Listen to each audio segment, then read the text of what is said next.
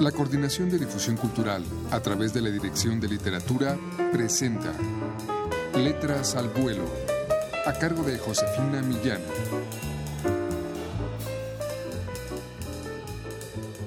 Amigos, muy buenas tardes. A continuación vamos a escuchar una crónica del colombiano Santiago Wills. Él fue finalista del Premio de Crónica Periodística Nuevas Plumas en 2015 y 2017 y en 2016 Premio Nacional de Periodismo Simón Bolívar, entre otros reconocimientos. Escuchen ustedes a continuación un fragmento de El Cisne Negro.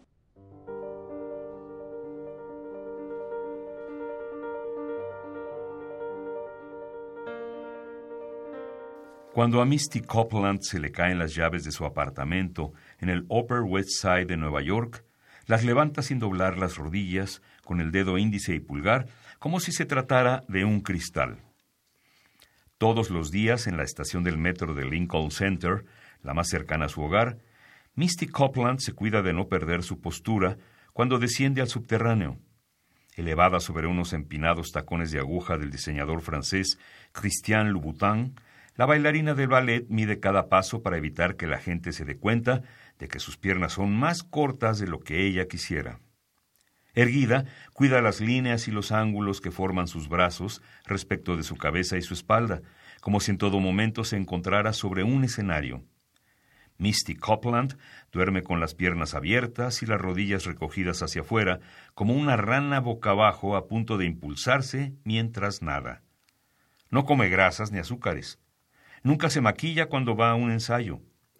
Baila ballet entre nueve y diez horas diarias desde hace unos veinte años y cuando no ensaya ni da clases ni se presenta en un espectáculo, ayuna para eliminar las toxinas y el peso que cree haber aumentado. Acababa el verano en Nueva York y la bailarina negra debía empezar a prepararse para bailar por primera vez el papel del cisne blanco en El lago de los cisnes, quizá el personaje más célebre de la historia del ballet. Hasta donde ella sabía, en los cerca de 400 años de historia del ballet clásico, solo una bailarina negra del Houston Ballet, una compañía menor, lo había hecho sin mayor éxito. Hay algo acerca de ese ballet que hace que la gente imagine a una mujer rusa, extremadamente alta como el cisne. Dijo en un programa matutino de la cadena NBC. La gente no imagina a una mujer afroamericana como una bailarina porque cree que no somos delicadas ni femeninas. Nos ven como fuertes y agresivas.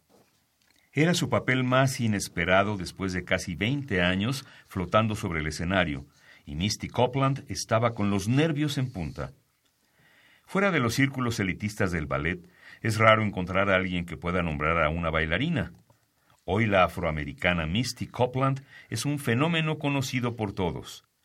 Es la imagen de Under Armour, una marca de ropa deportiva, cuyo video promocional ha sido visto más de 7 millones de veces. Es la imagen de BlackBerry y los cosméticos Proactive. New Line Cinema, la productora independiente detrás de la trilogía del Señor de los Anillos, prepara una película sobre su vida. Bailaba en los videos y conciertos de Prince, el cantante de Purple Rain. Este año tendrá su propio show en el canal estadounidense Oxygen. Ya no tengo tiempo de nada. Me dijo una mañana a mediados de 2014, antes de salir corriendo tras una hora de ensayo en Lincoln Center.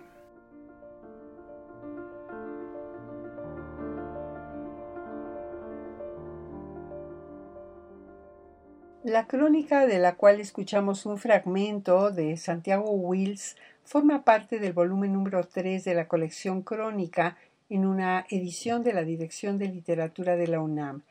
Eh, Felipe Restrepo Pombo, su compilador, ha reunido en este volumen a 22 escritores que exploran el territorio de dos mundos, el periodismo y la ficción.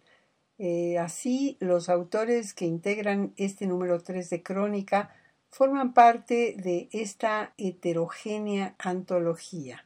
Adquiéranla ustedes en todas las librerías universitarias o llamando al 56 22 6202. Muchas gracias por su atención.